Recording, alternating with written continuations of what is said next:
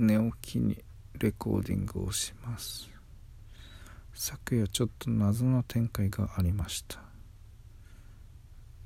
お付き合いをしていた彼女のお母様から、まあ、お中元を送っていたのでお礼の連絡とまあ別れたことを彼女の妹経由から間接的に聞いて少し心配した様子で、えー、僕に連絡がありました。そうした流れで、えー、どういった経緯で別れたのかとか一方的に娘が別れを言ったんじゃないかっていうところを心配してくれて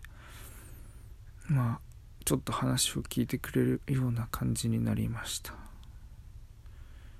なので金曜日今週の金曜日ですね。夜にまあお会いしてお話をするというようなことを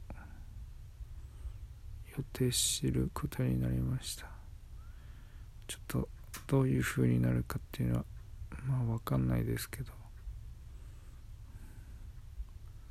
まあ少なくとも自分にとっては一回泣いて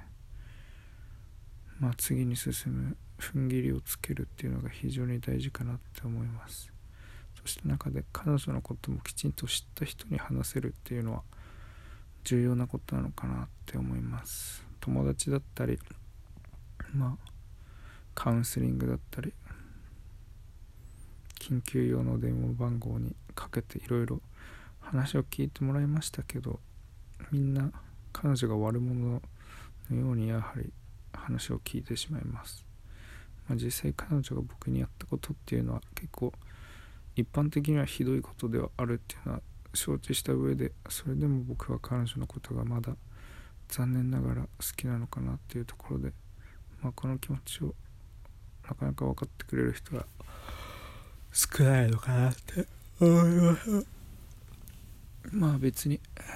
彼女の母親に話したところとって何か関係性が変わるってことはないですけれどもまあ今まで家族ぐるみ親戚付き合いをさせていただいてきて、まあ、クリスマス正月夏の花火大会、えー家族旅行といったところに、まあ、僕もご一緒させていただいた部分がありますのでそうした中で、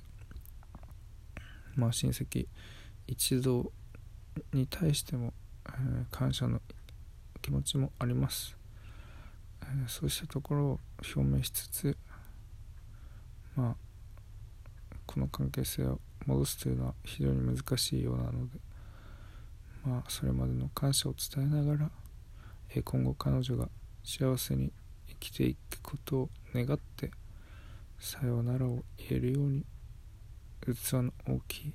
かっこいい男になれたらいいなと思います。まあやっぱり経済的な部分で支えられていなかったっていうのも別れた大きな一つの理由で彼女が次の男性に対して魅力を感じた理由の一つであります。そうした部分を、え自分自身が、まあ、今は現在就職活動中ですけれども、えー、新しくバイトを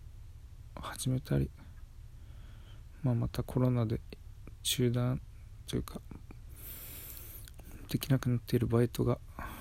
再開できたりという展開になったら、え自分としても、え自由にお金を稼いでそのお金でまた遊びに行けるというところで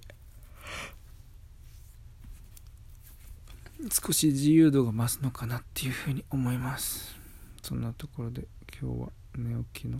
レコーディングになりました。まあまだまだ引きずっていますけど。まあ100日後にはきっと大丈夫だということを信じてとりあえず毎日毎日思ったことを言っていくということをやっていけたらなと思いました。終わりです。